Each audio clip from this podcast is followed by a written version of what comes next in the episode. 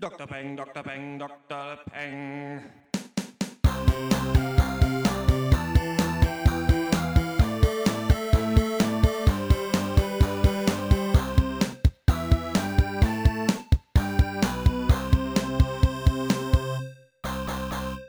Hallo und herzlich willkommen zum 30. Pencast von drpeng.de Pop und Geist Hashtag Deutschlands bester Filmcast. Heute reden wir über Jake Gillenholz neuesten Streich Nightcrawler, die düster lustige Cartoon-Miniserie Over the Garden Wall sowie die britische Gangster-Dramaserie Peaky Blinders. Mein Name ist Dr. Schwarz und wie immer rede ich mit Dr. Eck, Hallo. Dr. Snips Hallo. und Dr. Loco. Hallo. Ja. Hashtag Hallo. Jubiläum. Auf jeden Stimmt. Ja, Wolsen. 30. So wir es. feiern immer alle fünf, alle 50. Man kennt es von Dr. Peng. Ja, Eben. ja dann äh, mache ich mir hier mal äh, Muss die Feste feiern, wie sie die fallen. Lampen an. Ja, ja. Ne? Also- auch schon lichterloh. Also. Sag mal so, im Durchschnitt eine Stunde, ein bisschen weniger, das ist schon 24 Stunden Ja. komplett mit Gelaber voll. Von uns. Nicht schlecht. Herrlich. Nicht schlecht. Unser Geschenk an die Welt.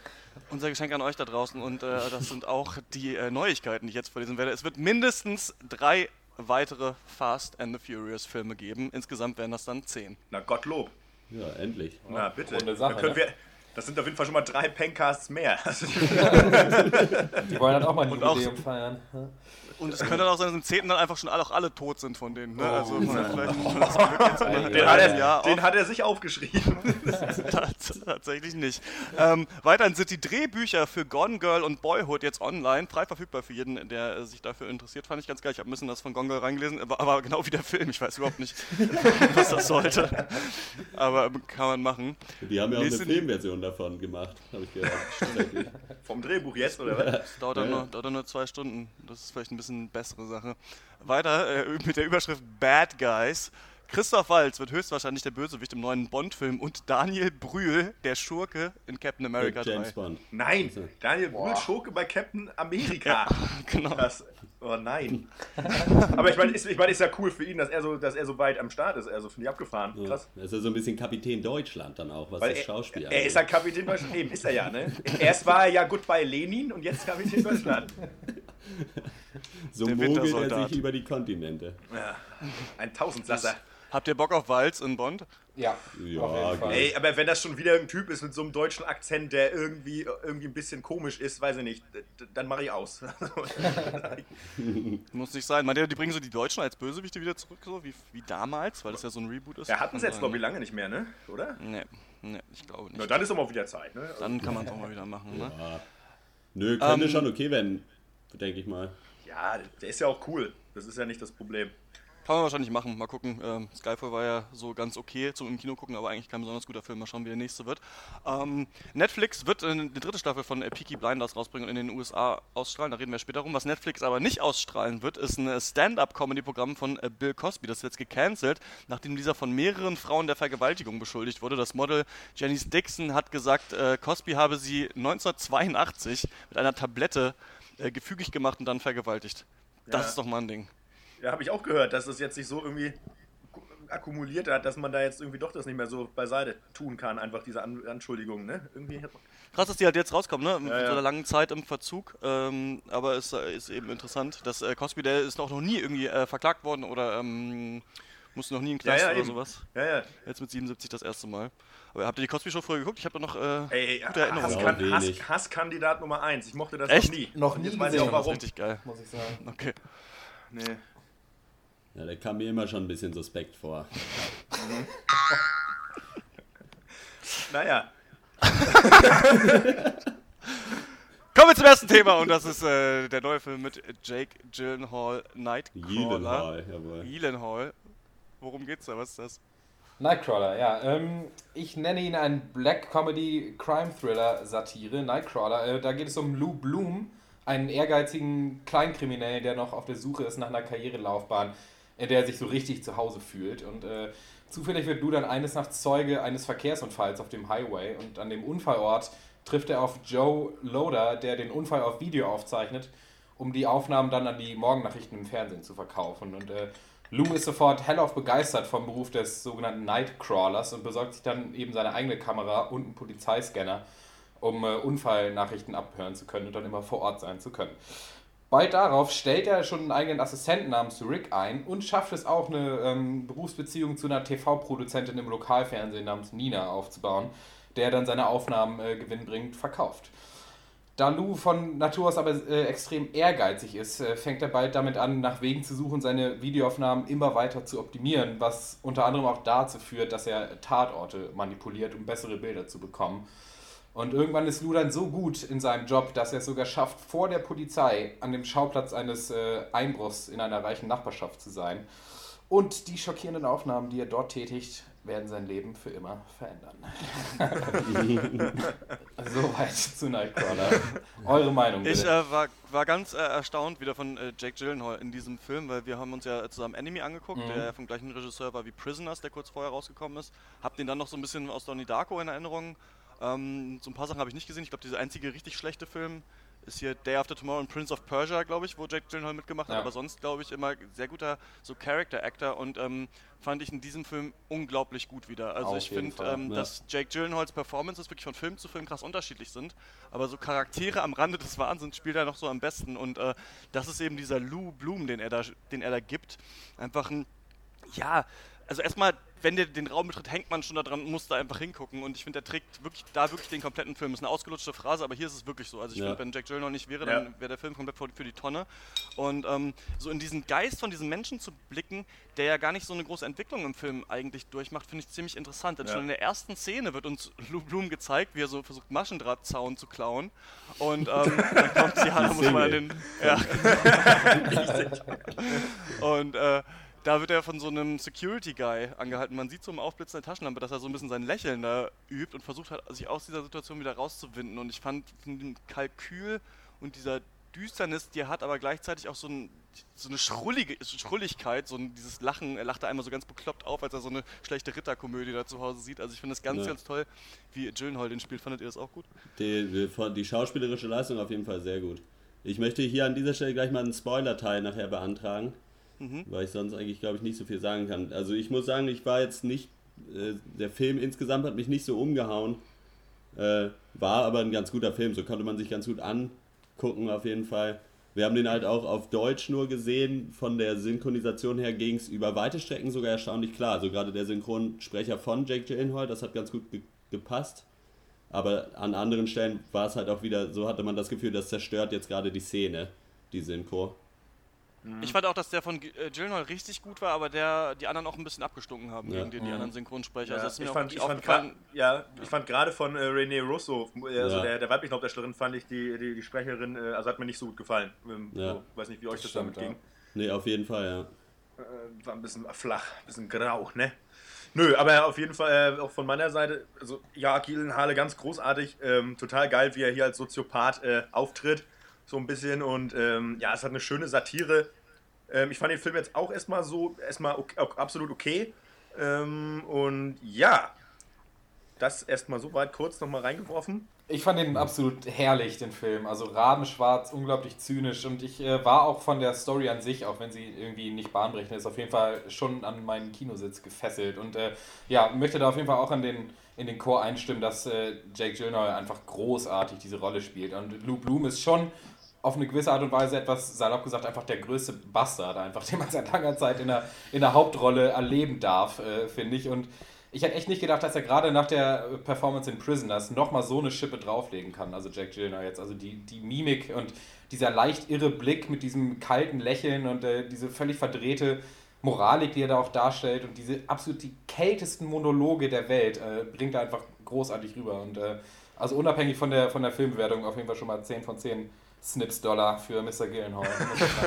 Der Film ist ja sehr, sehr straightforward erzählt. Wir treffen Lou Bloom mitten in der Szene schon direkt. Ich habe äh, in dem ähm, Podcast Filmspotting haben die was angesprochen zum Film. Das fand ich ganz interessant, dass ähm, manche Leute sagen, du brauchst für gute Charaktere keine Exposition in einem Film. Und das ist hier so ein Beispiel, wo es genau trifft. Also du musst nicht vorher erklären, wer Lou Bloom ist. Du kannst in der ersten Szene schon miterleben. Du siehst schon, wie plant der Typ ist, aber gleichzeitig auch so ein bisschen wie so ein Alien, das versucht eben wie ein Mensch zu sein, ganz oft, Ja. halt so auswendig gelernte Sachen abspult. Und das ist für mich auch so ein bisschen der Sinn des Films. Hier ist jemand, der sich in einer kapitalistischen Welt der eigentlich ein Außenseiter ist, also der keinen hohen Schulabschluss hat, einfach durch so, ja, wie so Mantras und Phrasen, die er Ja. von so, der- wie so, ähm, äh, so erfolgreiche so Bücher, wie du erfolgreich wirst im Job quasi, aus denen so auswendig gelernt, wie man Unternehmen gründet, dass man sich unentbehrlich machen sollte und so weiter, der die so verinnerlicht hat und merkt, er durchschaut sehr schnell von außen bestimmte Strukturen und kann dann in ihnen agieren. Und er will ja nicht, und das fand ich total angenehm, dieses Nightcrawling unbedingt betreiben, also diese besonders schreckliche Szenen ähm, fürs Fernsehen finden, sondern das ist ja nur ein Ventil, nur ein Sprungbrett für ihn, um überhaupt Größeres zu schaffen in dieser Branche. Und das finde ich perfekt auf den Punkt gebracht von diesem Film, dass quasi eigentlich jemand von außen, jemand ohne Moral, total gut in dieses System einfach passt. Ja. ja, der im Prinzip einfach nur den Spielregeln folgt, ne? wenn er die gut Genau. verinnerlicht hat. Ne? Das ist absolut so, das ist mir auch aufgefallen. Ähm, ja, fand ich auch krass Ja. gut. Ja. Ich finde gerade das, was du gerade gesagt hast, so mit den Phrasen, das war halt auch total gut gemacht, einfach so. Das ist halt wirklich so, wie er das auch gesagt hat, also auch von auf die Synchro wieder zu kommen, so wie das vorgetragen würde, wurde, war es halt auch irgendwie klar, dass es nur eine Phrase ist, die er aber trotzdem auch halt lebt irgendwo. Ja. Das war sehr schön gemacht. Also er folgt schon den Spielregeln, ja, aber er legt halt diese Regeln aufgrund seiner verdrehten Weltansicht halt aus für sich selber, finde ich auch. Und äh, ich finde gerade diese, diese Balance zwischen den beiden macht den Film halt wirklich gut. Und äh, du hast auch gesagt, Dr. Schwarz, dass er ähm, sich nicht großartig verändert, der Charakter. Das, das, das stimmt, aber ich glaube, der, der Reiz liegt darin, dass eben der Charakter, so wie er ist, immer weiter ausgereizt wird im Laufe der Handlung. Also Ja. dass er immer noch eine Schippe drauflegt und immer noch eine Sache etwas krasser macht, noch mehr manipuliert, noch mehr äh, irgendwie abgeht dann am Ende. Und dann Ja. natürlich auch im, im letzten Drittel auch komplett also überspitzt und absurd wird, was ich aber im Kontext von, von dieser Satire, die der Film ja ist, also mehr als passend finde, muss ich sagen. Ja. Dass es halt äh, übertrieben wird und nicht irgendwie dann irgendwann aufhört. Also das Absolut. fand ich echt gut. Ja. Diese, diese, diese, sozusagen diese Steigerung Mhm. des, äh, dieses Schrecklichen, ne, das äh, findet ja im Prinzip dadurch statt, dass er im Prinzip, er ist ja einfach so dieser, dieser mittellose Aufsteiger aus dem Lehrbuch, ähm, Ja. der halt auch überhaupt keine, äh, keine Vorstellung oder für Moral oder überhaupt keine Moralvorstellung hat. Ne? Und je mehr Kompetenzen er dann irgendwann sich aneignet, ne? oder je erfolgreicher er wird, desto ekelhafter wird er dann ja auch, ne? Was ja, Ja. auch so, so ähm, ja, also wie es dann ja auch, wie man sie aus der echten Welt zuweilen auch kennenlernt oder kennengelernt hat. Ne? Ja. Das ist halt, Das- haben sie echt super hingekriegt. Also das Das Also- Ding ist ja auch, jemand ohne Moral ist ja auch erst dann schlimm, wenn er Macht hat. Ja, eigentlich. absolut, genau, Also, ja. Sobald du halt die Macht hast, äh, wirst du erst zum Arschloch. Ne? Deswegen hast du ja auch ihre Chefs und so weiter, weil die Macht über sie haben und dann sind vielleicht, ist da vielleicht auch dein Kumpel ist vielleicht auch ein Arsch, aber ähm, da, da merkst du es vielleicht nicht so doll, weil er nicht diese Macht über dich hat, von der du abhängst. Und ich finde, die spielt halt äh, Lou Bloom irgendwann aus. Total. Und ähm, was ich am Film wirklich beeindruckend fand, und da wusste ich vorher nicht, ob das für mich funktionieren würde, ist, da er so von, von A nach B quasi erzählt wird, ist es natürlich auf eine Art wie ein typischer Hollywood-Film, finde ich auch ganz angenehm. Also ich finde, der, da, da sind viele Tropes drin, die, ähm, die wir in Filmen kennen. Das ist halt erst so der Aufsteiger, dann macht er seine ersten paar Jobs, dann wird er ein bisschen besser, dann gibt es so einen Rückschlag und so weiter und dann wird es halt immer krasser mit diesen Fällen, mit den Situationen, wie er da zum Beispiel allein in diesem Haus ist, bevor die Polizei kommt. Was ich aber so beeindruckend fand an diesem Film, ist, dass der komplette Höhepunkt des Films eigentlich in einem Dinner mit seiner Chefin Ja. besteht. Ja, wo er und über René die Russo Szene halt müssen wir auf jeden Fall reden. Ja. er, ähm, sie, er, er lädt sie eben ein äh, zum Essen und zeigt ihr dann quasi, wie unentbehrlich er eigentlich mittlerweile ist und was es eigentlich auch für ihr Leben jetzt bedeutet und stellt eben zum ersten Mal richtig Ansprüche und Anforderungen. Ich habe mich ein bisschen äh, im Film an äh, die Serie Breaking Bad erinnert gefühlt, wo auch jemand von außen quasi in so ein neues Milieu kommt, hier halt ähm, dann ähm, Brian Cranston, Walter White in dieses äh, Drogenmilieu und es eben erst nicht versteht, aber dann so zum totalen Badass irgendwann mutiert, weil er halt merkt, er hat jetzt was in der Hand, was andere Leute wollen. Und ähm, das fand ich ganz stark, weil ich dachte, okay, was, was wollen die mir jetzt noch zeigen? Und das dann quasi in so einer zehnminütigen ausgespielten äh, Gesprächsszene da, Ja. das kulminiert und er da die Fassade äh, fallen lässt, das fand ich ganz schön geil. Auf jeden Fall, Die aber was Szene- man da. ja. Achso, möchtest du? Oder Ja, sonst? Ich würde. Nö, mach mal. Ähm, was ich halt, ich fand, das war eine ganz fürchterliche Szene ja auch. Also eine, sehr, eine, eine, eine absolut geile, aber halt auch fürchterliche. Und da finde ich, hat man aber wieder schön gesehen, dass, aber angenommen, als, also, als moralischer Mensch kannst du aus, dieser, aus so einer Situation aber fliehen, weil du dir einfach, du hast einfach deine Grundsätze und äh, dementsprechend, den, diesen folgst du dann eben einfach. Aber für sie bestand, sie hatte ja, ja, sie konnte da ja nicht so einfach raus, nicht wahr? Ja. Das stimmt. Und das ist vielleicht auch ähm, eine der, der Schwächen des Films, dass, dass es bei ihr halt, sie ist ja eigentlich auch nur ein überspitztes Klischee von dieser alternden, quotenversklavten, sensationsgeilen Fernsehproduzentin, aber ihr kauft man das halt nur bedingt ab, muss man sagen. Also weniger als dem Charakter Lou Bloom. Und, äh, und also Lou für sich genommen halt seine ganzen abstrusen Pläne, seine gefühlsfremden Manipulationen etc., das funktioniert halt super, bis auf eben die Tatsache, dass alle um ihn rum halt mitspielen, ohne sich zu wehren. Und das, das könnte sie tun, aber eben, da sie halt eben selber diese Klischeerolle eben erfüllen muss und selber nur irgendwie eine, eine, eine Satire in sich ist, äh, macht sie das eben nicht. Und das ist dann halt, wird, wird dann irgendwann etwas unglaubwürdig. Aber ist es das Klischee dann, dass sie damit erfüllt, dass sie das nicht macht? Oder ist sie dadurch gerade ein interessanter Charakter, dass sie eben so gefangen ist in dieser Welt und eben in ihrem Job, dass sie eben mitspielt und das eigentlich auch faszinierend findet, wie er agiert? Also für mich ist Ja. eigentlich der größte, die größte Stärke des Films, dass diese Moralität nicht komplett, wie man es denken würde, ausgespielt wird, sondern dass es halt, dass es halt immer weiter in die Scheiße geritten wird, die Sache, so durch, durch Lou Bloom. Das Nee, finde ich ganz schön, ganz schön Absolut, geil. absolut. Ja, ja.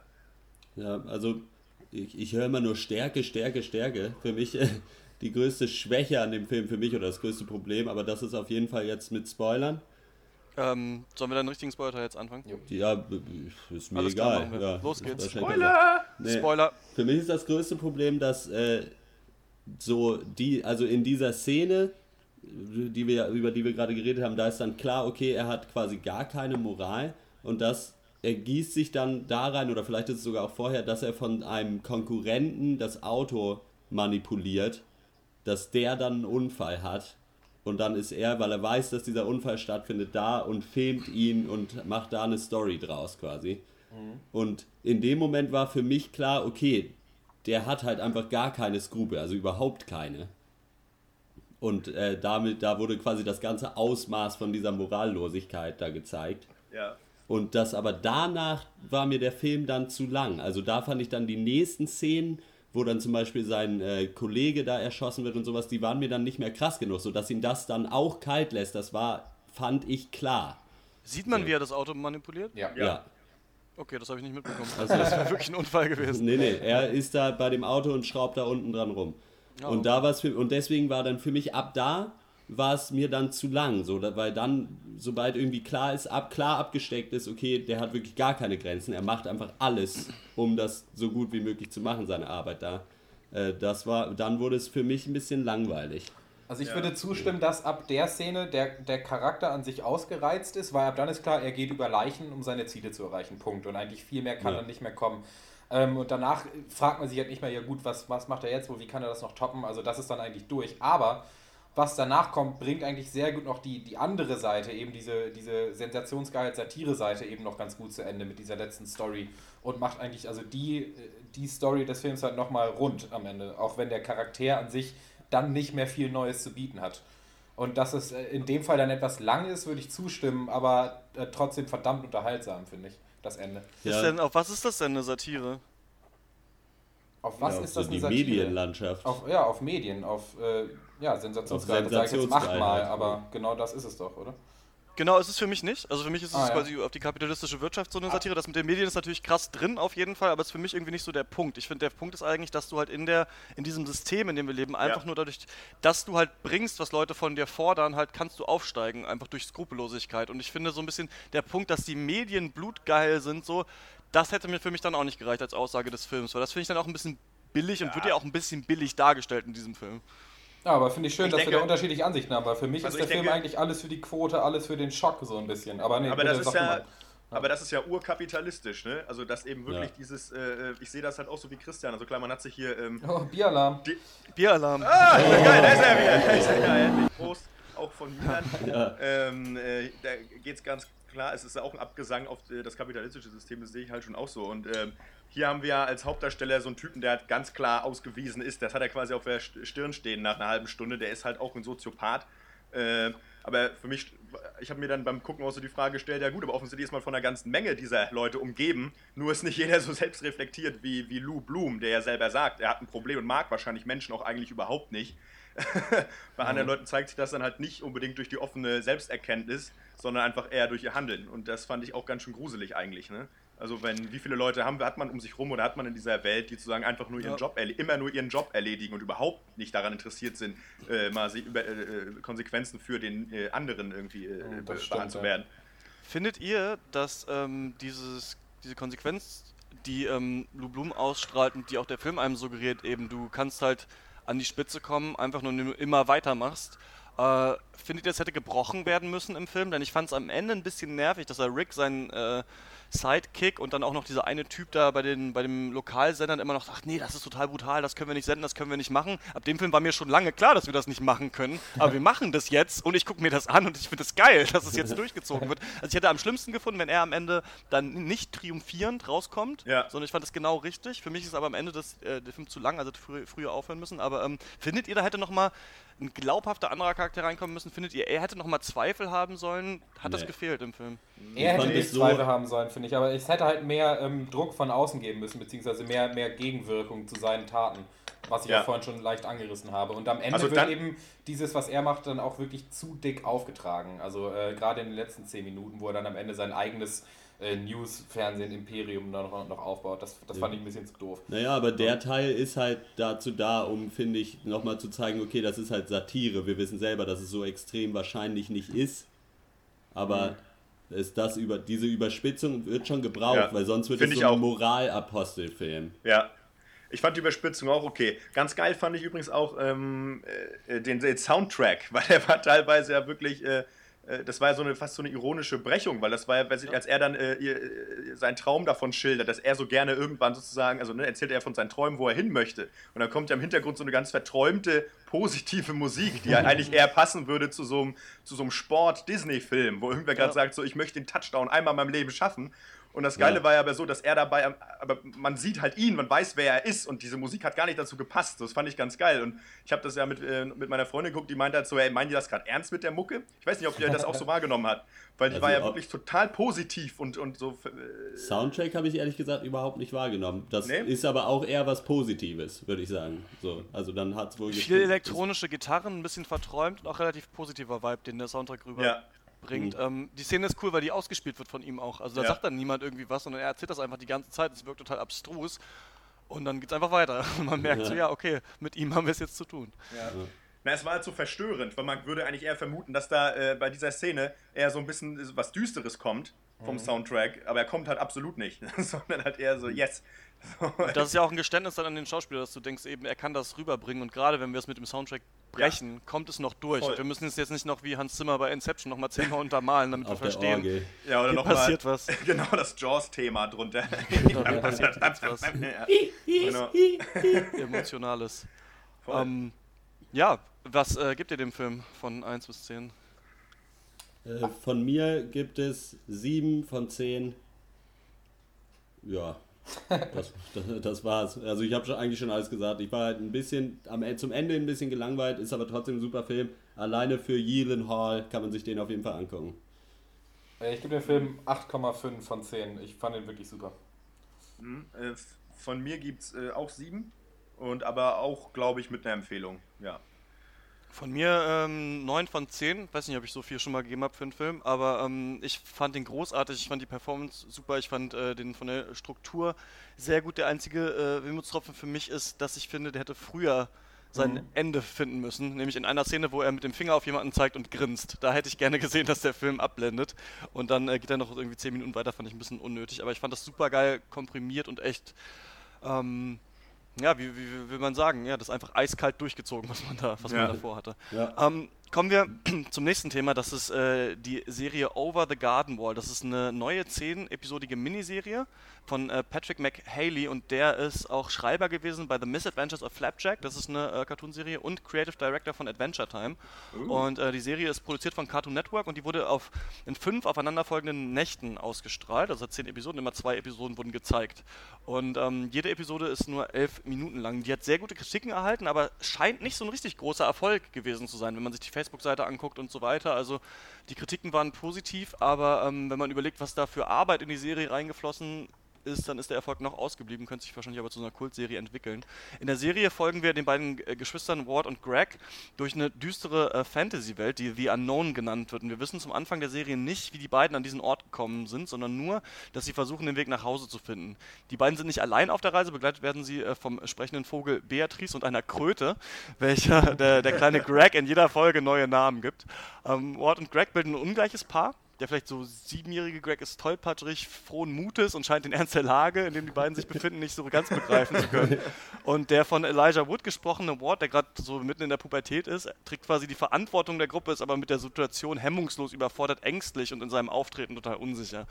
Und diese Welt, The Unknown, sieht aus wie aus alten amerikanischen Kinderbilderbüchern. Am Fluss plätschert eine Mühle, Holzfäller huschen durch den Wald und in der Taverne werden Lieder gesungen und eine mit Lampions geschmückte Fähre rauscht an den Weiden vorbei den Fluss herunter. In jeder der zehn Folgen treffen Ward und Greg auf neue, gruselig, quirlige Gestalten und fast immer entsteht aus diesem Treffen ein Lied. Und das erinnert oft an alte amerikanische Musik, also Country und Blues und so weiter. Und ähm, ja, Over the Garden Wall ist verspielt, lustig, aber an vielen Stellen auch richtig düster und erwachsen. Hat euch diese Mischpoke gefallen? Also ich fand das wunderbar, muss ich sagen. Hab auch, wir hatten ja vorher gesagt, man soll sich drei Folgen angucken. Ich glaube, mittlerweile haben wir alle, alle zehn geguckt. Ja. ja. ja. und also ich war echt beeindruckt davon, weil es einfach teilweise super lustig und abgedreht ist und dann aber halt auch wieder auf der anderen Seite halt richtig clever und düster. Und ja, es ist einfach äh, super. Finde ich auch eine super Sache. Also äh, definitiv inspiriert von Adventure Time, finde ich. Also, allerdings ohne ja. die komplette Nerdkultur dahinter. Also ja. ähm, einfach stark geschrieben. Wie, wie schon gesagt, im Kern eigentlich eine, eine, eine, ein Kindercartoon, aber mit vielen deepen Horror- und Drama-Elementen und halt unverschämt lustiger Comedy dazwischen. Und vor allem, das, das Wichtigste, halt wirklich cleveren Geschichten. Also die macht das, wie es ja auch Adventure Time teilweise tut. Ähm, sie spielt halt mit so etablierten Genres und, und Tropes, finde ich. Und äh, verdreht die dann aber auf ihre ganz eigene Art und Weise und manipuliert die und macht da halt eben eine, eine, eigene Sache draus. Und dabei zuzugucken, wie halt, oder sich vorzustellen, wie die Leute das geschrieben haben, das also fand ich wirklich herrlich. Ja, ich fand es erstmal wunderschön, die anzugucken, weil die einfach, weiß nicht, ich hatte da total Bock. Ich kam mir vor wie ein kleiner Junge, der immer wieder so ein Bilderbuch aufschlägt. War, und es hat halt total Spaß gemacht und deswegen habe ich die auch sofort am Stück dann irgendwie, äh, alle zehn Folgen dann irgendwie durchgesuchtet, weil äh, ja, es war überhaupt kein Problem. War halt mittendrin, die hätte man auch einfach einen Film draus machen können. Jetzt am Stück zusammengeschnitten. Ähm, halt total intelligent geschrieben. Irgendwie, äh, keine Ahnung, übers Erwachsenwerden und äh, äh, Probleme, die sich stellen hier und da, weiß ich, eben beim, beim Älterwerden und so weiter. Oder als junger Erwachsener. Ähm, total cool. Also total begeistert, bin mega begeistert. Ich finde auch das Setting total ähm, erstaunlich und schön, hat mich auch ein bisschen eben an diese Studio Ghibli-Filme, also zum Beispiel Prinzessin Mononoke und so erinnert, dass es halt eine ganz schöne Schwere und Düsterheit zwischendurch hat. Und das hat mich sehr an Adventure Time erinnert, weil in Adventure Time auch manchmal echt twisted Sachen passieren, die mhm. überhaupt nicht in eine Kinderserie gehören. Ich fand, hier haben sie es auch manchmal haarscharf an der Grenze gespielt ja. zu so Horrorsachen, wo man sich echt dachte, oh Gott, was ist denn jetzt los? Oder auch ja. richtig Angst hatte. Und dann aber auch immer diese Horrorelemente wieder gebrochen werden, weil es ja schon ja. so ein Überthema gibt, das eben um, um Angst und Unsicherheit sich auch handelt, so, äh, mit der man sich in der Welt bewegt. Und die Serie an sich kann eben auch als Metapher gesehen werden. Das Interessante ist ja, dass wir auch am Ende einen Twist haben in dieser Serie. Also mhm. Also es ist ja so, es hätte sich, wie du sagst, auch sehr gut, finde ich, als Film geeignet. Ich weiß gar nicht, ob man sich damit nicht sogar einen größeren Gefallen getan hätte. Natürlich macht es Sinn, dass sie in Episoden erzählt ist, weil in jeder Episode so quasi die Gruppe auf jemand Neuen trifft, ja. bis so ein bisschen aufs Ende, wo dann eher die Geschichte erzählt werden soll. Aber ähm, ich fand das ganz erstaunlich, dass wir dann am Ende nochmal eine komplett neue ja. Ebene reinkriegen, das zu sehen, eben auch verstehen, ja. was The Unknown ist und warum sich unsere Charaktere da bewegen. Das fand ich ganz schön, ganz schön cool und ich fand auch, dass so manche äh, Antagonisten da, zum Beispiel The Beast, das vorkommt, ja, ähm, ja auch so große ähm, Rollen einnehmen in dieser Geschichte, die dann auch am Ende zu Ende erzählt werden müssen, deren Geschichten. Und das wird auch mit einer Härte und mit einer Traurigkeit, auch mit einer Schönheit erzählt, die ich toll fand. Also ich fand diese ganze Mischung dieser, dieser Serie echt super. Also ich, ja. ich, ich wollte nur sagen, also ich weiß gar nicht, ob ich da so zustimme mit der Filmsache, weil ich gerade auch fand, dass das mit 10 Minuten total gut gewählt war. Also weil ich, ich meine, ich habe jetzt auch, ich habe eigentlich immer nur so maximal zwei am Stück geguckt. Ja. Und äh, fand es eigentlich auch super, dass es so abgeschlossen ist, weil man dann auch nicht Gefahr läuft, da irgendwas zu lange. Also einfach so, wie sie es geschafft haben, halt immer eine komplette Geschichte in 10 Minuten reinzudrücken, war halt auch irgendwo super und hat es deswegen nie langweilig gemacht. Ich weiß nicht, ob ein ganzer Film äh, ja. da so funktioniert hätte. Hm, ja, kann sein, dass das vielleicht irgendwann ein bisschen ermüdend gewesen wäre, äh, wenn man quasi dann einfach so zehn aufeinanderfolgend irgendwelche Episoden hat, jetzt sind wir da, jetzt sind wir da. Ja. Kann sein, ja. Möglich. Und die, ähm, die, die, Storylines der, der Folgen, die sind ja auch in, in sich auch abgeschlossen und die ja. sind da an sich auch, auch der Hammer, finde ich. Ich glaube, ich finde ja. nicht, dass sich das als, als Film eignet. Aber auch diese, diese Charaktere, die sie ja treffen, eigentlich immer neun in jeder Folge, die sind halt teilweise wirklich lustig, aber auch total angsteinflößend. Also ich sag nur Anti-Whispers in dem Ja, Hammer. das ist echt der Hammer. also ich wäre fast da ging mir so der Stuhl gekippt auf jeden Fall. Das, die das Alter war richtig ganz böse. gut unangenehm. Ja. Aber auch dann, äh, ja, ohne zu spoilern, auch dann wird halt eben wieder, wie Dr. Schwarz gesagt hat, wieder damit gebrochen und das wird nochmal aufgelöst und sie, sie manipulieren halt eben diese, diese, diese Sachen und machen da was Eigenes draus. Und gerade in, in, in einer Folge finde ich halt eigentlich meine Lieblingsszene, wo die beiden kommen in eine Taverne, um nach dem Weg zu fragen. Äh, ich erzähle euch das mal kurz. Und die, und die Barfrau. Ja fragt sie dann eben, wer sie sind. Und, und Word sagt, wir sind, äh, ja, wir sind irgendwer, wir sind nur zwei Brüder, wir, wir sind eigentlich niemand. Und die Leute der Taverne sind halt völlig ungläubig und baff so. Also, und sagen halt, ihr könnt doch nicht irgendwer sein, ihr müsst doch irgendwer sein. Er ist der Bäcker und dann zeigen sie auf den Bäcker so, er ist der Holzfäller, ich bin die Barfrau, wer seid ihr denn? Und dann kommen sie halt irgendwann zu dem Schluss, dass er eben, dass Word halt eben der tragisch Verliebte sein muss. Und eigentlich, das ist eben seine Rolle. Ja. Und dann muss er eben sie davon überzeugen, dass er das nicht ist. Und dann irgendwann kommen sie drauf, ach so, er ist natürlich der Wandernde, er ist der Pilger. Und dann, und dann sagen, ach so, da er natürlich der Wandernde ist, sagen die ihm natürlich auch, wo er langgehen muss. Und, und, dann, und dann zieht er halt weiter. Und ja. das ist halt einfach so intelligent, eben also gespielt eben mit dieser Idee, dass eben jeder seine Rolle einnehmen muss in, in, in einer Welt. Und das passt ja. eben dann auch wieder als Metapher auf dieses Erwachsenwerden und seine Rolle in der Welt finden. Total. Und das, und das fand ich, dass sowas haut mich halt um in der Serie. Einfach so eine Art Cleverness, finde ich halt, also bin ich begeistert. Ja. Mich hat das auch mehrfach aus den Latschen gekippt, wie sie es geschafft haben, ähm, ja eben diese Metapher des Erwachsenwerdens, da, oder, oder der Metaphern zu finden für das Erwachsenwerden oder mhm. Situationen, mhm. die sich eben da, dabei ergeben, wie sie das hinbekommen haben. Also das war ja. so clever und schlau gemacht und das Ende haut einen dann ja wirklich nochmal um. Ja. Also sozusagen, ja, dann mache ich die, als die Laterne ausgemacht wird. das, ähm, Ey, das war so schlimm das alles. Ist, oh, das war so das geil. Das ist auch. einfach, oh. dafür, das fällt, da fällt einem gar nichts mehr zu ein. Das ist einfach wahnsinnig gut. Und ich frage mich, natürlich kann man sich jetzt fragen, ob man das, ob wenn Kinder das gucken, sie das so realisieren, worum es da geht. Natürlich nicht, weil sie die, diesen Erfahrungsschatz ja noch nicht haben. Aber vielleicht macht das auch gar nichts. Es reicht auch, wenn sich jemand beim Zugucken einfach daran erfreut, dass der kleine Greg einfach so geil drollig ist. der ist so lustig. Ich habe hab da so viel Spaß gehabt. Das war so einfach ey, mit der Trommel auf dem Kopf. Ich habe ihn nicht mehr eingekriegt. So. Das. Und dass er auch ansonsten diese, diese umgedrehte Teekanne die ganze Zeit ja.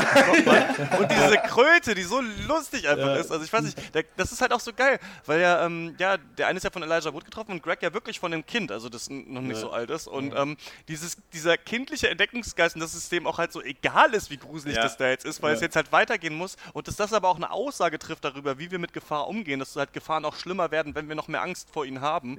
Ähm, oder man auch eben Sachen sehen kann, die gar nicht da sind. Das ist halt super. Also es ist, ja, das sind halt so richtige Menschen, die man kennt. Und Greg, ey, das finde ich halt auch so herrlich.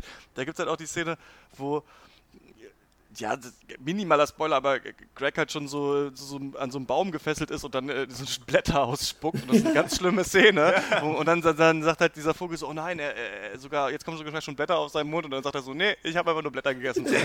also, das ist einfach, natürlich das ist die Szene, super. wo er die zwei Pennies in den Brunnen schmeißt. Einfach, da habe ich auch einfach nur am Boden gelegen. Ja. ja. Das ist halt echt wirklich Das Coole ist auch immer, dass das äh, einfach immer so, das, so genau das Gegenteil bietet zu dem, was du jetzt erwartest erwarten würdest an Dialog. So irgendwie, ja. keine Ahnung, ja, weil das ist, das haben sie so gut hingekriegt. Ich meine, irgendwann rechnet man schon damit, aber man freut sich trotzdem drauf, so welche, ja. welche, welche lustig naive Antwort jetzt wohl kommen mag. Und das ist ähm, ach, herrlich, herrlich. Ja. Ich, was ich noch sagen würde, falls sich jetzt irgendwer, der das hier hört, denkt, das gucke ich mir auch mal an, mindestens vier Folgen. Weil ich fand, so die ersten drei haben halt noch so ein bisschen, die waren noch so die für Kinder am geeignetsten vielleicht. Und dann in der vierten kommt halt das erste Mal so richtig dieses düstere Element mit rein. Und ab dann ist es halt wirklich richtig gut. Genau, vor allem ab der vierten und auch dann so der fünften merkst du auch, dass hier eine übergeordnete Story ist und ja. dass nicht nur einzelne Geschichten sind, sondern dass hier ja. was auf etwas zurückgegriffen wird aus der ersten Folge, was scheinbar eine Bedrohung darstellt. Und dann war ich auch richtig gehuckt, als ich wusste, ja. so fuck, was ist jetzt eigentlich mit dieser Sache? Die wurde jetzt schon nicht mehr angesprochen nach drei Folgen. So, da muss doch irgendwas sein. Also nee, ganz super. Von mir auf jeden Fall, auf jeden Fall äh, eine Empfehlung. Ja, angucken, sofort. Ja. ja. Aber sofort, ja. ja. Also die Serie kann man guten Gewissens jedem empfehlen. Also diese Mischung aus eben depressiv angehauchter Ernsthaftigkeit und eben dieser kindlichen Magie, die halt Greg da reinbringt, also einzigartig. Tolle Serie. Also, ja. also wer sehr so blöd ist und meint, das als Kinderserie abzutun, nur weil es vielleicht die Optik hat, der ist selber schuld. Ganz mhm. einfach. Ja. ähm, Genau. Wie diese Frösche von der Fähre gehen und alle einfach in den Schlamm zum Meer. Ja. das so, die waren sowieso so lustig, als sie ja. auf dieser Fähre sind mit den Fröschen, diese Froschpolizisten, die alle nicht reden können. Äh, ich bin äh, fast gestorben. Ja. Gut, fast gestorben bin ich auch bei dem Dreck, den wir jetzt besprechen. Und das ist die äh, Serie äh, Peaky Blinders. Ja, richtig. Pekige, pekige Blinde, darum geht's. Ganz übel mitgespielt hat es mit den jungen Leuten. Ähm, bei Peaky Blinders. Ähm, es handelt sich hierbei um äh, historisches äh, Kriminaldrama, ähm, das sich so zeitlich in den Ausläufern des Ersten Weltkrieges platziert. Ähm, in den USA ist die Serie schon vor einem Jahr rausgekommen. Die zweite Staffel hat dort auch schon begonnen mit Tom Hardy, dem alten Recken.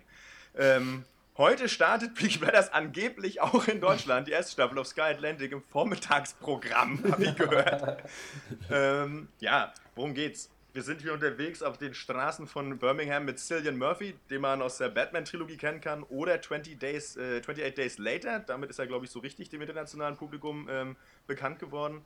Ähm, er spielt Tommy Shelby, den Boss der Gang Peaky Blinders aus Birmingham. Ähm, es sei am Rande erwähnt, dass die Serie mit der historischen Gang nicht so viel am Hut hat, außer dass sie halt den gleichen Namen haben und auch Rasierklingen an ihren coolen Schiebermützen haben, mit denen sie zuweilen dann Leute verjacken. Äh, Hashtag zweite Folge. Ähm, ja, die Truppe besteht so aus jungen Weltkriegsveteranen und anderem äh, Gesindel, was sich so anfindet. Man erfährt schnell, dass auch nicht wenige Mitglieder irgendwie an posttraumatischen Belastungssyndrom leiden, äh, was da einem auf jeden Fall richtig in die Fresse gerieben wird, alle fünf Minuten.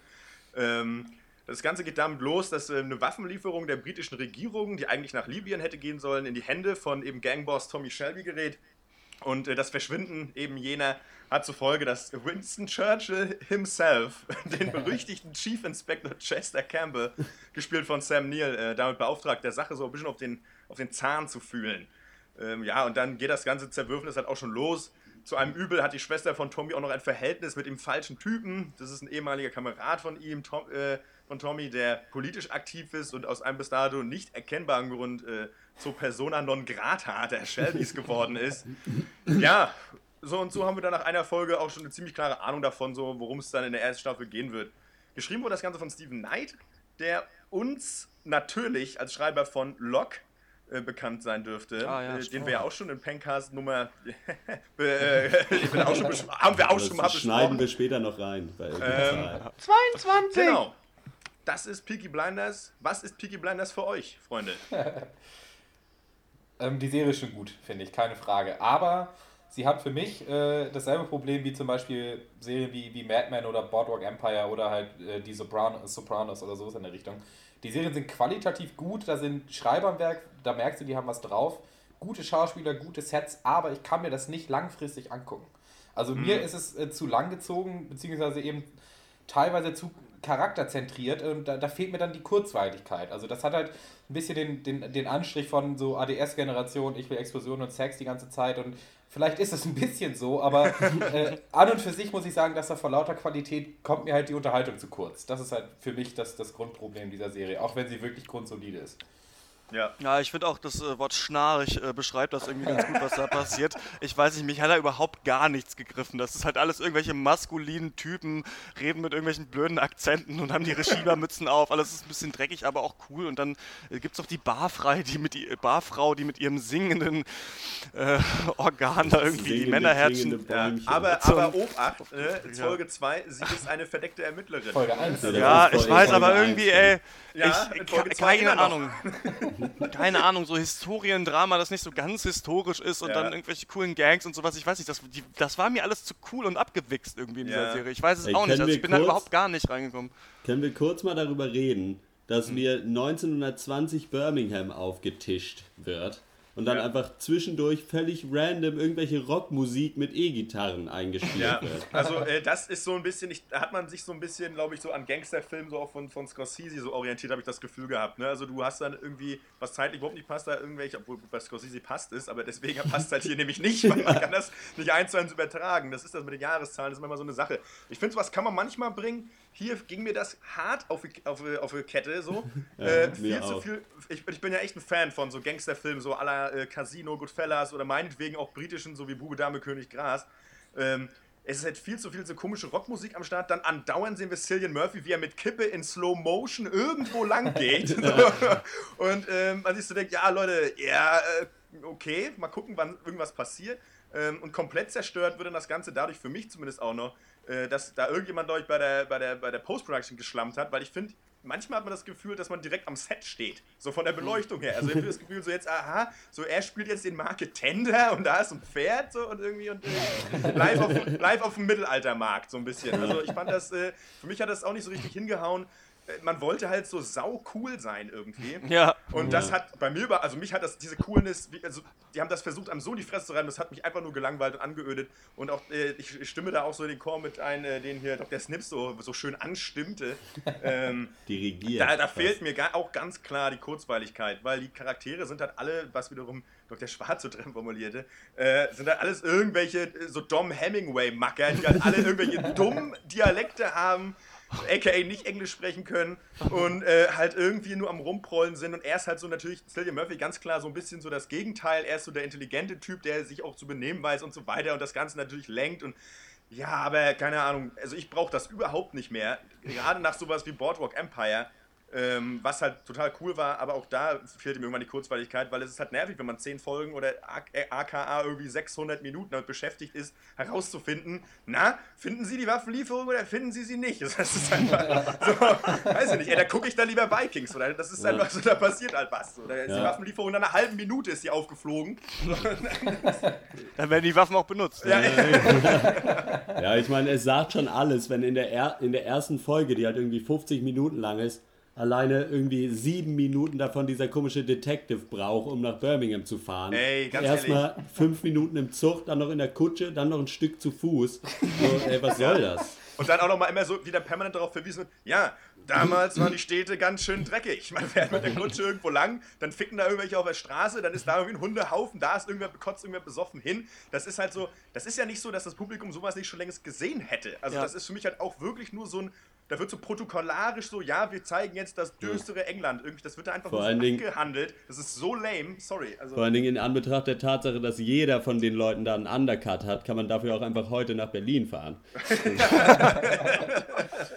äh, Nee, Ja. also das ist halt so eine Serie, die ist halt auf dem Papier cool, weil sie hat halt ein cooles Setting, dieses dreckige Post-Erste Weltkrieg, Arbeit, Arbeiterwelt in England. Ich meine, das ist ein cooles Setting, klar. Dann Ja, diese, absolut, aber absolut. es ist halt, ähm, und, und die Story, die ist halt auch irgendwo auch gut geschrieben, aber, ähm, aber auch so ein bisschen ausgeleiert. Einfach so, die, du hast halt diese Blickpunkte vom Big Boss Polizeiermittler gegen den Big Boss Bandenführer und dann noch den ja etwas kleineren Boss irgendwie Kommunist, der dann irgendwie auch noch mit rumturnt. Und das ist halt einfach, das, das Problem ist, dass es nicht bahnbrechend genug ist, dass es, dass es dich nicht aus den Socken haut. Ja. Und für eine Serie, die halt, ja, 600, 700 Minuten von dir verlangt, muss halt mehr kommen, finde ich. Auch gerade Kategorie Nebencharaktere, halt viel zu dünn. Da, also nichts irgendwie Ja. mal, was da mal ein bisschen rausspricht, da mal ein bisschen irgendwie einen Farbklecks reinbringt in diese graue Welt, irgendwie alles sehr, sehr flach, ein- meiner Ja. Meinung nach. Ja. Und ich, ich, was, also ich muss ehrlich sagen, ich glaube, mir hätte das, ähm, ich hätte es lieber gehabt, dass die Serie äh, gar nicht so auf dieses Gangster-Ding so gepocht hätte, sondern ein bisschen mehr Understatement gewesen äh, wäre einfach, ne? So ein bisschen einfach komplett anderer Soundtrack, weniger Slow Motion, viel zurückhaltender das Ganze gestalten. So, das sind einfach irgendwelche, das sind irgendwelche Jungs so Mitte, Ende 20, die kommen aus dem Krieg, die hängen halt gerne in der Kneipe rum und so weiter. Das Ganze viel leiser einfach zu arrangieren. Ich glaube, das hätte mir sofort einen ganz anderen Eindruck verschafft und auch besser gefallen am Ende. Ja, ein ganz als, gutes ähm, Beispiel dafür ist dieser PTSD-Typ, der halt wirklich halt da seine Kriegserinnerung immer hat und der ist sonst nicht in der Serie. Der taucht Ja. auf, hat einen Breakdown und dann ist er wieder weg. So, Ja. Der macht nichts Ja. anderes. Absolut, einfach nur Werkzeug, ne? Also das Ja. ist äh, äh, auch, ja, das haben sie nicht gut gemacht. Also finde ich, geht besser. Keine Empfehlung von mir. Ja, wollen wir schon mal unsere Empfehlung aussprechen, ne? Oder was? Nö, eben nicht. Ja, reicht auch, ne? Also von mir auch, ähm, ich, ich- es ist absolut keine schlechte Serie. Wenn man vielleicht so in diesem Crime-Bereich Serien noch nicht großartig geguckt hat, dann kann man, glaube ich, auch gerne mit der starten, dann ist da nichts dabei. Ähm, obwohl ich dann auch eher auf was anderes verweisen würde, zum Beispiel Boardwalk Empire meinetwegen. Ähm, ja. Also, aber eher keine Empfehlung. Gibt besser. Ich glaube, ich muss eine kleine, also eine Empfehlung mit großen Einschränkungen, sage ich mal, aussprechen, weil es halt, also vergleichbar mit halt mittelmäßigem Fernsehen ist es halt eine gute Serie, leider. Und ich meine, du musst halt auf, auf Historiendramen etwas stehen, klar gibt es dann auch bessere, aber ähm, ja, was man halt nicht machen kann, ist halt irgendwie ja, Popcorn zubereiten und einen Peaky Blinders Abend veranstalten. Das geht halt nicht, also dafür gibt es Ja. halt nicht genug her. Aber trotzdem, ich würde die nicht äh, direkt äh, in die Tonne werfen, die Serie. Nee. Popcorn zubereiten. In der, in der Mikrowelle. Ja, von, mir gibt's auch, von mir gibt's auch auf jeden Fall äh, äh, keine Empfehlung. Es ist schön, dass ihr darüber so viel zu sagen wusstet, denn außer äh, Schnarch hatte ich nicht viel. Und natürlich wieder irgendwie der alte Sermon, dass, dass äh, Serien bitte nur eine halbe Stunde lang sein sollen, wenn es nicht mehr zu erzählen gibt. So diese ganze, es muss nicht immer alles eine Stunde sein, was eh schon langweilig ist, finde ich. Aber mal- ähm, bin Ja. ich auch, mal gespannt, ob sich das vielleicht noch ändert. Also, weil gerade, also wir sind ja, gehören ja eh schon zu denen, die völlig die Nase voll davon haben. Ähm, ob, ob sich da vielleicht wirklich auch noch mal was tut. Denn ich glaube, irgendwann ist dann vielleicht auch mal der letzte Mensch mit dem Fernseher auch mal gesä- gesättigt davon, dass jeder Mist eine Stunde geht. So. Ja. Und am Ende die Plots sich ja auch sehr gleichen. Ne? Ich also innerhalb eines. Genres. Innerhalb, also, An sich natürlich kein Problem, wenn es genug zu erzählen gibt. Das ist aber das Lustige, wenn man sich eben alte Disney-Filme anguckt, die manchmal nur 80 Minuten lang sind. Da passiert halt in jeder Szene irgendwas Geiles. So, da gibt es nicht diese äh, ewig langen Langweiler-Sachen. Natürlich heißt es, musst du natürlich, wenn du ein richtiges Drama aufbaust, musst du natürlich anders machen, weil du willst den Charakteren natürlich Schwere geben. Und das ist dann gerade der Gag auch bei Sachen wie bei Tarantino-Filmen zum Beispiel, dass Charaktere lange miteinander Ja. reden. Aber dann muss da auch schon wirklich jemand am Stift gesessen haben, der, dem da was Gutes zu schreiben eingefallen ist. Und dann nicht nur irgendwelche Klischees, die du halt schon mal gesehen hast. Ne? So, dann, dann muss es halt auch richtig gut sein. Ja. Das ist immer so die Sache. absolut. Dann würde ich sagen, äh, kommen wir zur Abschlussrunde. Was sonst hat euch äh, popkulturell bewegt letzte Woche? Dr. Also ich hatte, ich hatte mein schlimmstes First World Erlebnis. Ähm, es hat aber mit Popkultur eigentlich nichts zu tun. Aber Leute, ich sage euch, das Schlimmste, was euch passieren kann, ist, ne? Ihr bereitet den Abend vor, morgens geht ihr zum Kühlschrank, Fruchtzwerge ins Eisfach gestellt, ohne Stiel. So, dann, dann ist der Tag gelaufen. Das ist so, glaube ich, das Traurigste, was ich in letzter Zeit erlebt habe. Weil dann, dann stehen die da einfach so, dann sind die gefroren und man überlegt sich, na, nimmst du den Zwerg, einen nimmst du aus der Packung, irgendwie quetscht ihn auf eine Untertasse und äh, versuchst ihn irgendwie so zu essen. Aber das ist halt wie so ein Stück Seife in der Dusche. So, das glitscht halt einfach nur von links nach rechts. Und alles ist völlig scheiße. Und das ist. Ah, Leute. Dann hast nee. du die alte Grillzange aber gefunden. Und dann. Ja, nee, ich habe hab das halt nicht gemacht, aber das ging in meinem Kopf vor, während ich vor dem Kühlschrank niederkniete und dann halt einen nicht gefrorenen Fruchtzwerg dann rausnahm. Aber ähm, ansonsten habe ich auch was noch, hast du jetzt, hast du jetzt wieder auch rausgenommen und äh, dann, dann, dann wieder auftauen lassen, dann den Stiel reingesteckt, dann wieder rein, oder sind die jetzt einfach für immer da gefangen? Das war dann so ein bisschen äh, äh, äh, Evolution. Äh, äh, ne? Erstmal habe ich einen gefrorenen genommen, Löffel versucht reinzustecken oder eine Gabel oben. Es geht halt überhaupt nicht. Ähm, ja, auftauen lassen, äh, neue frische Fruchtzwerge in den Löffel reinstecken und dann geht's. Ne? Aber dann, Schimpansen benutzen oft Stöckchen als Hilfsmittel. Ja, ansonsten habe ich noch Heat geguckt, endlich mal. Ah. Äh, was äh, ja so ein bisschen äh, ich mir immer selbst angekreidet habe, vorwurfsvoll, dass ich Das soll der Hammer sein. hatte. Und ähm, wie ich ja bereits auch schon erwähnte, bin ich ein Fan von so Gangster-Crime-Shit. ja, und Heat muss man auf jeden Fall dann gesehen haben. Geht halt auch gut knapp, drei, äh, geht auch, glaube ich, fast drei Stunden. Aber herrlich. Also man weiß halt auch, wo sämtliche Computerspiele, die so in dem Genre agieren, so aka GTA, wo die ihre ganzen äh, gerenderten Sequenzen her haben. Äh, das ist halt, wenn irgendwer mit einer, mit einer Eishockeymaske und einer Knarre irgendwen überfällt, äh, Leute, es ist Heat, wo es herkommt. ähm, herrlich, super geil. Also Al Pacino und Robert De Niro waren ja, glaube ich, das war, glaube ich, auch das Ding so zum ersten Mal zusammen vor der Kamera, bevor das dann ja danach auch noch öfters äh, vorkam. Äh, einfach herrliche Gegenspieler. Ähm, ganz großartiger Film. Also richtig, also klare Empfehlung, möchte ich auch nochmal aussprechen, wo wir das ja eigentlich hier in dem Teil nicht machen. Guckt ihn euch an. Boom, fertig. Ja, ich habe diese Woche nichts, außer dass mir auch das mit den Fruchtzwergen passiert ist. Äh, ich habe ein Computerspiel zur Abwechslung und zwar äh, das ist ein Indie-Spiel namens Magnetic by Nature und das ist ein äh, klassischer äh, 2D-Plattformer, in dem man äh, einen Roboter spielt, der sich mit Hilfe magnetischer Kräfte durch eine Unzahl kurzer Level durchbewegen muss und äh, der Clou ist eben, dass der Roboter magnetisch ist, Überraschung, und sich eben äh, von im Level verteilt Magneten halt eben abstoßen oder sich zu ihnen hinziehen muss, um damit eben Hindernisse zu, über, äh, zu bewältigen. Und das ist halt so Jump'n'Run, ein paar coole Puzzle-Elemente, kostet glaube ich einen knappen Zehner auf Steam. Und äh, ich als alter Plattformer-Veteran habe das natürlich in ein paar Tagen komplett durchgesuchtet. Macht super viel Spaß. Äh, Magnetic by Nature kann man empfehlen. Kauft euch. Unterstützt das Spielstudio. Dr. Snips, Plattformveteran.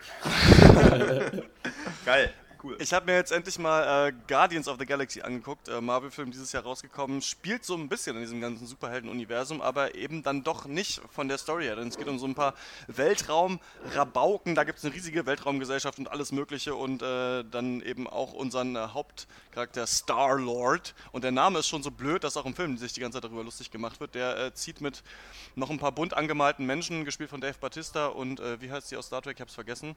Äh, Zoe Saldana, glaube ich. Ja. Ähm, und dann aber auch einem äh, kleinen äh, aggressiven Waschbären, der von Bradley Cooper gesprochen wird, und dem Baum Groot, der nur I am Groot sagen kann. Und von Vin Diesel wird das aber gesprochen, wurde für den Film irgendwie 300 Mal eingesprochen oder sowas. Und er, sei, er bringt es wirklich rüber in unterschiedlichen äh, Tonlagen und Emotionen.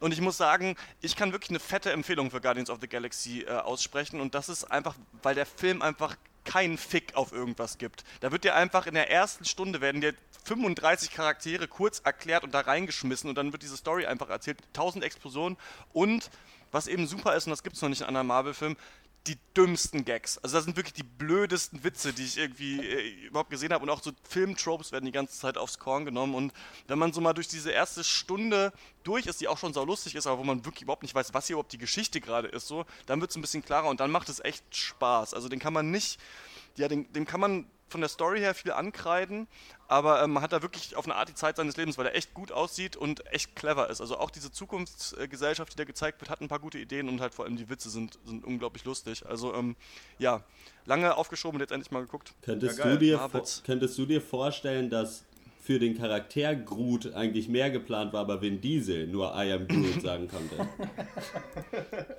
So, der kann mindestens Triple X. Ja, aber wie willst du das aussprechen?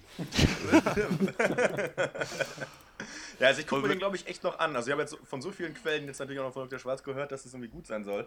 Äh, Ey, du darfst halt nicht so viel erwarten, ne? aber das Ding ist halt, das, das Geile Nee. daran ist halt für einen Marvel-Film, du hast halt nicht wieder diese Story, ein Typ, äh, weiß ich nicht, so ein bisschen Underdog, erkennt seine Kräfte und dann geht's irgendwie los und dann kommen irgendwie Rückschläge und bla, das gibt's da nicht. Das sind einfach Leute, die haben alle keine Kräfte, aber sind halt irgendwie cool oder böse oder, weiß ich nicht, total bescheuert und die müssen halt losziehen und irgendwie das Universum retten.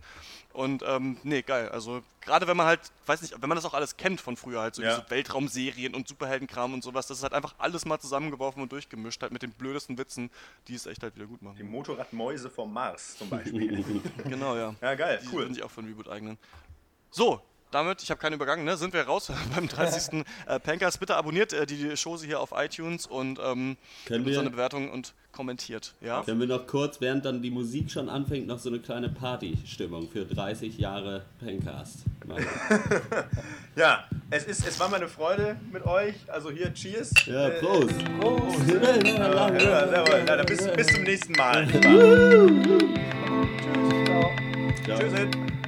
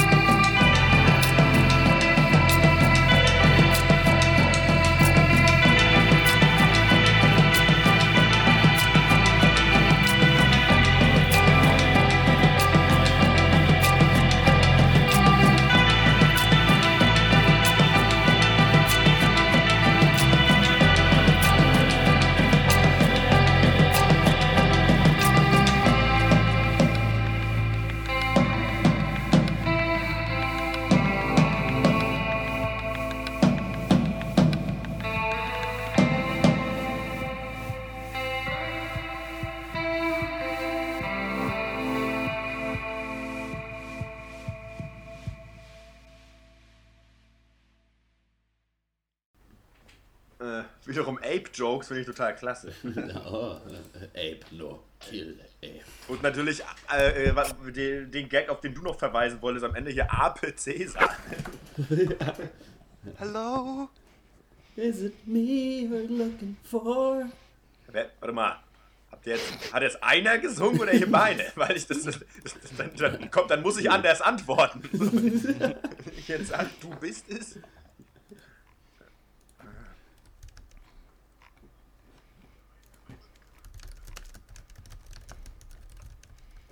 Ja, aber ist Das wäre eigentlich noch der ja, Höhepunkt. gut.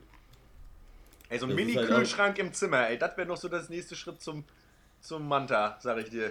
Digga, deine Wohnung ist 20 Quadratmeter groß. Ja, na gut, Kannst komm. einfach in Äh, die Küche gehen. ja, aber so lange ist aber mein Kopfhörerkabel nicht, du Ma Mali, Alter, was ist los? Ey, So, geht's los? ne. Ja, Ja. Mach doch was ihr wollt. Digga, du darfst nicht sagen, Alter. Ja, warum nicht? Du hast echt den Mir Schuss den Mund gehört, verbieten?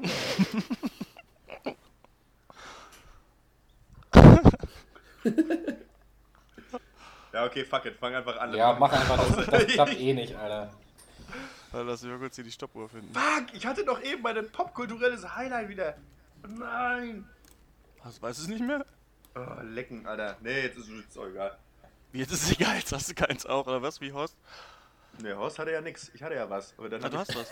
aber Ich ich, dachte, Du hast es gerade verloren. nee, Du hast, ich hab, du hast ich schon hab wieder eine nichts alte, diese Woche, Hotte, oder was?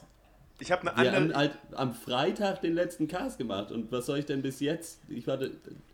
Also, Erzähl uns doch von deinem Ramp Druid Deck in Hearthstone, oder? Das ist mir doch scheißegal. ja, aber, Horst, du weißt doch, dass wir über doch. Filme reden und nicht, warte mal, über Bier casten. So, jetzt hab ich, ah, nee. Scheiße, nee, ich wollte ich andersrum Was? bringen, tut mir leid. Nein, nein, nein, nein, nein, ich wollte ganz andersrum sagen. Er war am Kasten, oder was? Ist Nein, wir casten Filme, wir casten über Filme und nicht Bier, aber nee, das ist alles Kacke. Ich wollte, ich Ja. hab, egal. Carsten Janka kann ich Ja. mal anbieten.